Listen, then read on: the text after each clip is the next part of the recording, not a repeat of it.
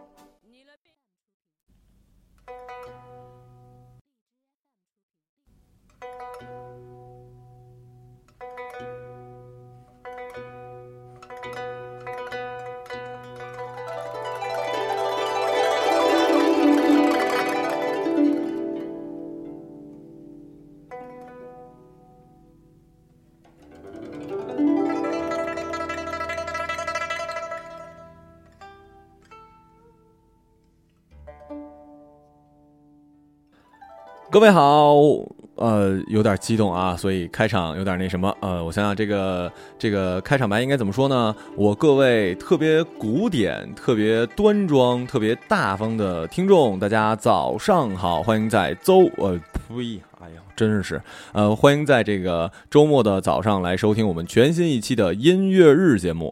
因为呃，音乐日引进了杜大发这个人之后，好多人说哇，这个音乐品质顿时上来了。我再接再厉，为了让我们这个节目越来越有质感，所以今天请来了一位特别特别重量级的嘉宾，不是杜大发，杜大发跟今天这位嘉宾真是没法比。今天呢，我要请来的这位，呃，叫肯定是老师了，就是我们的古筝老师严希佳老师。我们严老师跟大家打个招呼好吗？Hello Hello，大家好，主持人好。很高兴来到这里，啊，跟大家一起交流学习古筝啊。对，呃，我知道这个严老师，呃，您应该是从小就学古筝的吗？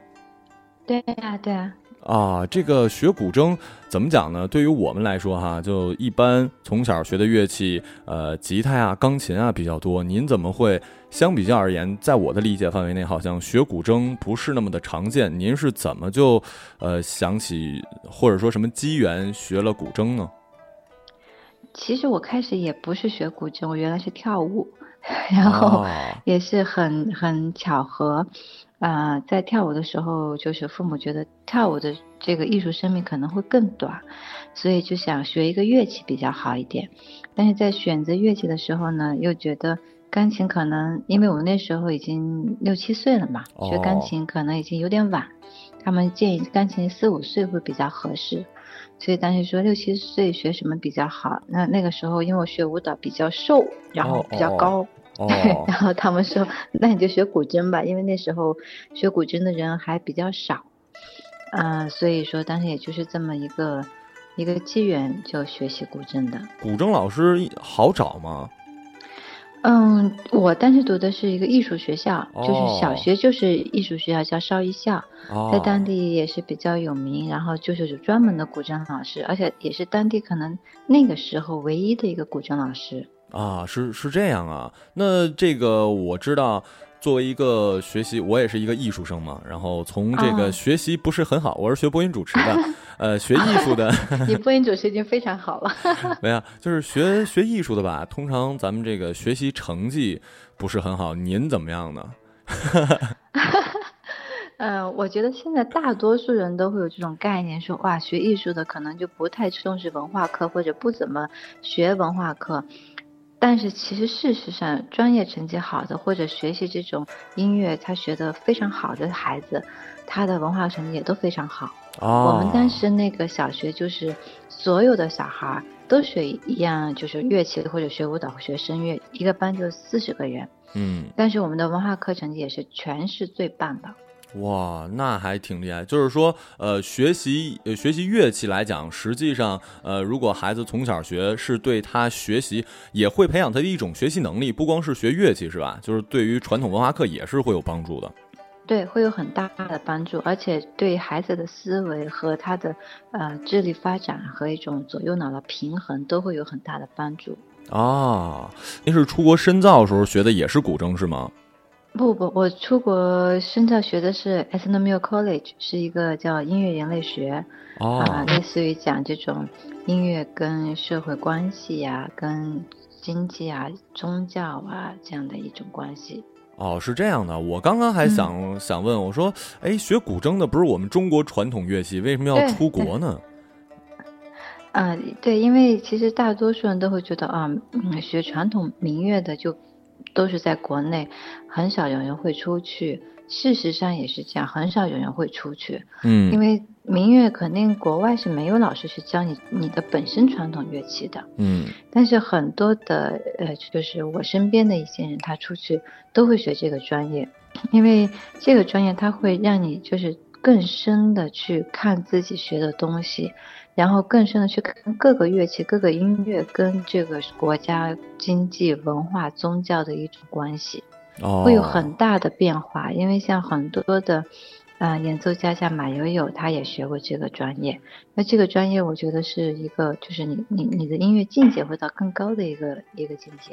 哦，这么说的话，其实也就是呃，有一些家长或者说，在我的观念里哈，比如说我学播音主持的话，其实在我看，我这专业就没太有办法出国深造，尤其我我这专业，就你知道吗？去国外你要学新闻，首先就没有播音主持这专业，然后你说你要说学新呃学新闻的话，中国的新闻跟国外的又是不一样的，但是好像学乐器，按您的说法，实际是可以出国深造的，也是会有这个帮助的，是吧？对对，我觉得很多东西都是相通的。其实像啊啊，比如说像播音这块，我这个领域我不是太懂，但是国国外有很厉害的传媒，嗯嗯嗯，传媒我不知道是不是有相通的点。嗯，那像音乐这块，就是可能不是你本身的呃主要的专业的乐器，但是音乐很多的方向是相通的。嗯，哦，原来是这样。那这个。问一点比较实际的哈，就是您这种像古筝，应该也是有考级的，是吧？有有考级。呃，考完级高考也加分吧？是啊，现在一般考到十级都有加分啊，而且这今年好像啊，这个方向越来越红火嘛。嗯，是这样的，就是古筝呢有呃几大音乐学院它都有，比如说中国音乐学院、中央音乐学院、武汉音乐学院、上海音乐学院，包括星海音乐学院这些几大音乐学院它都有古筝专业，啊，那像一些啊学校的特长生，比如说北大特长生，嗯，清华特长生，它也有古筝专业。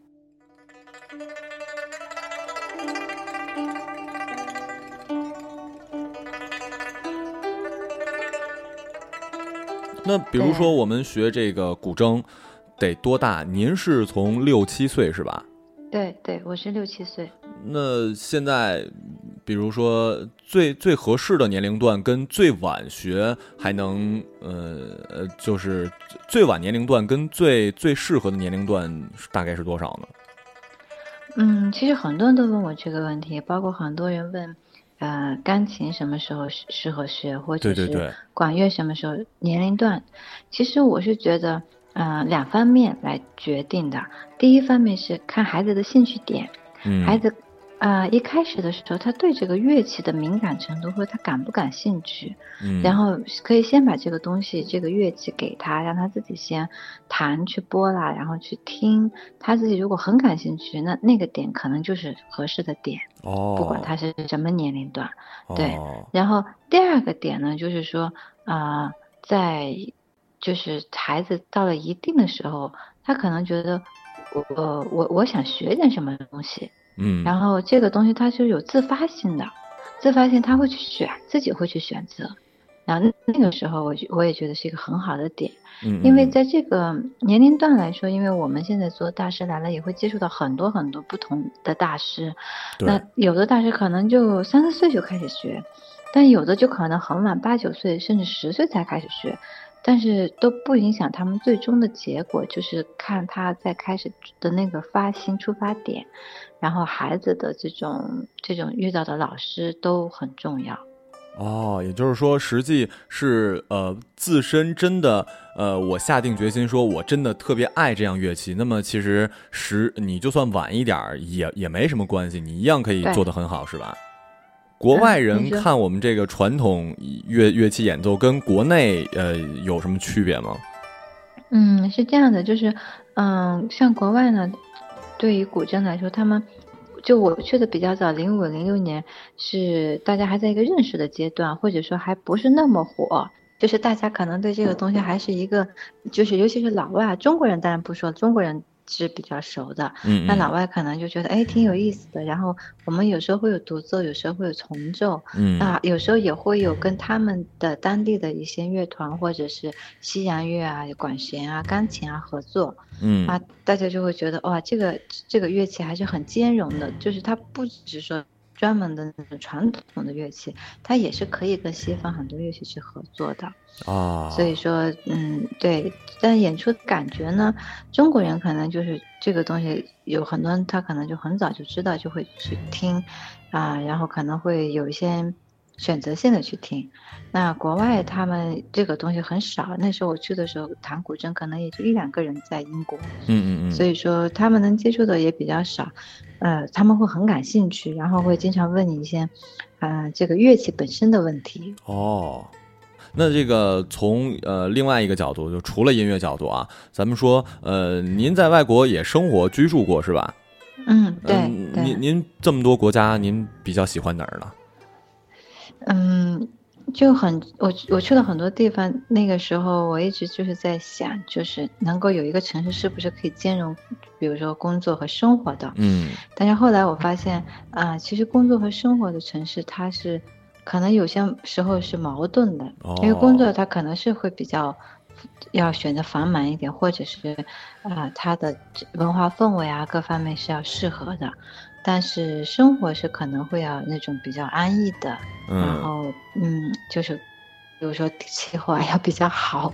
对，我后来对我我去我去北欧，我觉得像挪威真的是非常好。那个挪威那边属于就是很呃偏冷了吧？对，偏冷。他到冬天的时候他们都不干活，然后那个时候我去的时候，当地人跟我说，我说这冬天他们这么冷，就是他们会干嘛呢？他他说那个我们有的人可能。啊，会飞到澳洲去，或者飞到暖和的地方去。那有的人会从政府那边申申请一些基金，然后去盖房子。哦，就一家人自己在冬天就盖房子。我的天！就对，申申请一块地，因为挪威非常非常富有嘛。哦，原来那他们那儿主要是，那他们靠什么呢？挪威？他们呃那。呃，石油哦哦哦，挪威的石油对很有名啊，他们所以他们的福利特别好啊。啊，因为我平时呃说真的，相比较古古典乐还是就是或者说我们传统音乐听的少，我就想问您，您平时除了听肯定这个钢琴啊古典乐，您您肯定或者古筝的这些呃大师们弹的，您肯定会听，您会听一些呃流行的或者说呃甚至摇滚什么的吗？会，我其实我相。相比较，我听民族的、听古筝的反而是最少的哦，是因为 平平时听太多了是吗？就是自自己演什么的。对，因为从小到大一直在这个圈里嘛，哦，所以身边都是在弹这个这些作品的，所以就很熟。哦，相反反而会接接触一些，比如说像爵士呀，哦，啊，像布鲁斯蓝调啊。这些我会可能会更有意思，或者是其他国家的民族乐器。哦，是这样。就可是相比较而言，还是我听着还是比较怎么说，还是高大上一点的。就摇滚什么的，您听吗？或者 hip hop 您听吗？我也听，但是但是可能就觉得有时候觉得听一场会觉得有点闹腾，听个半场或者听一些是 OK 的。啊，原来是这样啊。那这个我看这呃这个资料里面有您是参加过这个英国的春晚，那英国春晚是什么样啊？嗯，其实因为老外对中国人的理解就是觉得春呃中国的春晚就是要吃春卷儿啊，然后要有舞狮子啊，挂灯笼。嗯，就是他啊，还有贴春联，对，这是他们的印象，啊，所以呢，他们在做英国的春晚，就是我们是在当时是在他的那个最中心那个广场 Trafalgar Square 那边做的，嗯，所以他就是把它造成一个就是像这种中国传统文化的挂灯笼，然后舞狮子开场啊，会有很多呃对，但是他就是像国内春晚可能是在电视台录制或者是直播，嗯，呃，他们是在露天的。呃，大家都可以过来看，然后也没有门票什么的，是吗？没有门票，什么都没有，都是 那还挺好。节目很丰富吗？还是说，呃，是是哪儿出的节目？因为这个看样子明显就就是为了中国，呃，外国人看的多吗？还是我们那个当地的华人什么看的多？哦，都会有，因为华人呢是知道那天是春节，大家都会到那个聚集地去。啊，然后对老外是。觉得想了解点中国的气息，然后也会来看。节目是我们大使馆这边出的，也会有外国人表演的吗？还是说都是我们中国人表演的？大部分都是中国人，但是我那次我是请了一个老外，我的一个同学，他是打击乐，他打中国大鼓，哇，然后来跟我合作。他是学的，还是因为这些都是差不多相通的，跟他们西洋那鼓什么的都？啊，音乐都是相通的，然后打法也都是相通的，但是我觉得国老外就是这种敬业啊，跟中国人是不一样的。嗯，他当时我给他这个曲子的时候，我没有谱子，没有打击乐的谱子，然后他听了几遍，他就自己手写出来了，就把那个打击乐从我我的那个拍的那个就是呃 MV 里面他给抠出来了。哇塞，这可能就真的叫专业素养，就是人家的那个就很高。对对，专业素养。所以他第一次跟我合的时候，我就特别惊讶。我我开始还以为我要告诉他怎么打，然后哪个点进哪个点出。但是我第一次跟他合的时候就过了。哇！就是因为他当时把这个都拍下来，然后自己写出来了，而且练得很好。我当时就特别惊讶，而且最。最最有意思的是，这个人，他最后毕业，就是我们还有联系。他最后是去做警察，并没有做这个职业的鼓手。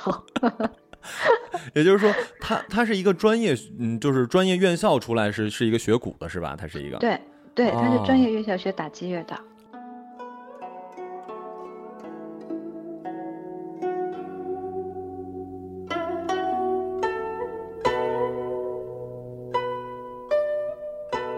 您多大就开始登台演出了呀？哦，那很小，可能也就八岁吧。哇塞！对，小学三年级开始。啊，那这么这么多年的这个呃演出生涯里，您最难忘的一次演出是什么呀？最难忘，嗯，我觉得是在波兰吧。哦，在波兰华沙，嗯，呃，那时候是高一，然后。就是之前我们排练啊，整个都都排了很长时间，然后大家也都付出很多。到华沙的时候呢，呃，因为我们节目是一一个二十分钟的，然后呢，第一个开场是古筝，然后有其他的其他的呃什么唱歌啊、舞蹈这样一个组合。嗯，那个演出等于说我们因为那是第一次出国。哦，然后对大家都很不熟悉，然后各遇到各种各样的状况，什么车子坏了，什么航班取消了，要在机场睡一晚上。我的天呐！对，就就就很很很那个，但是过程很曲折，所以但是大家在那个演出之前都觉得哇塞，太太累了。哦，那还不是一个演出，那是一个比赛。哦，是一个比赛。对对，是个比赛。然后后来，呃，到比赛的时候，大家就相互安慰，啊，因为还有时差嘛，跟欧洲的时差。嗯。其实，但是就大家就是就是想着就是，哎呀，最后就是某一股劲，然后。就是就就就是这样的感觉，然后然后之后我们就没有去去去，因为也听不懂他们说什么话，那个 话也不明白，也没有翻译，然后就就大家就就散了，就但是后来那个那个我们就得了第一名啊，就就莫名其妙的得得了第一名。对对对，然后因为就就当时就其他都没有听懂，只是听懂了这个我们那个。那个那个名字，对的名字什么的，对对，那个团队的名字，然后我们也不知道是第一名，然后就很就知道我们得奖了，就很开心。然后第二天在呃那个报纸上才看到，哦，我们是第一名。我的天，那真的这个是还还挺特别。您那是第一次出国演出是吧？对，高一的时候十十多岁吧。啊，这么厉害！您高一的时候就已经出国演出了，是因为您您那学校是吗？对对，学校的。啊，那这个我我知道，我们差不多呃最后一个问题吧。我个人比较，我一直是一个东北大汉自居的，虽然看上去没有那么壮，所以呢，我就想问，是不是学古筝的大部分都是女孩啊？就是男的学了会不会变得娘呢？这这个还真不会哦。那个非常厉害的古筝大师都是男的哦？是吗？嗯，最开始最牛的是。从朝政到邱邱大成，到后来的王中山，到我们现在的最年轻的刘乐，哦，都是男的。他们都不娘是吗？他们都不，而且他们非常的，就是非常很很 man。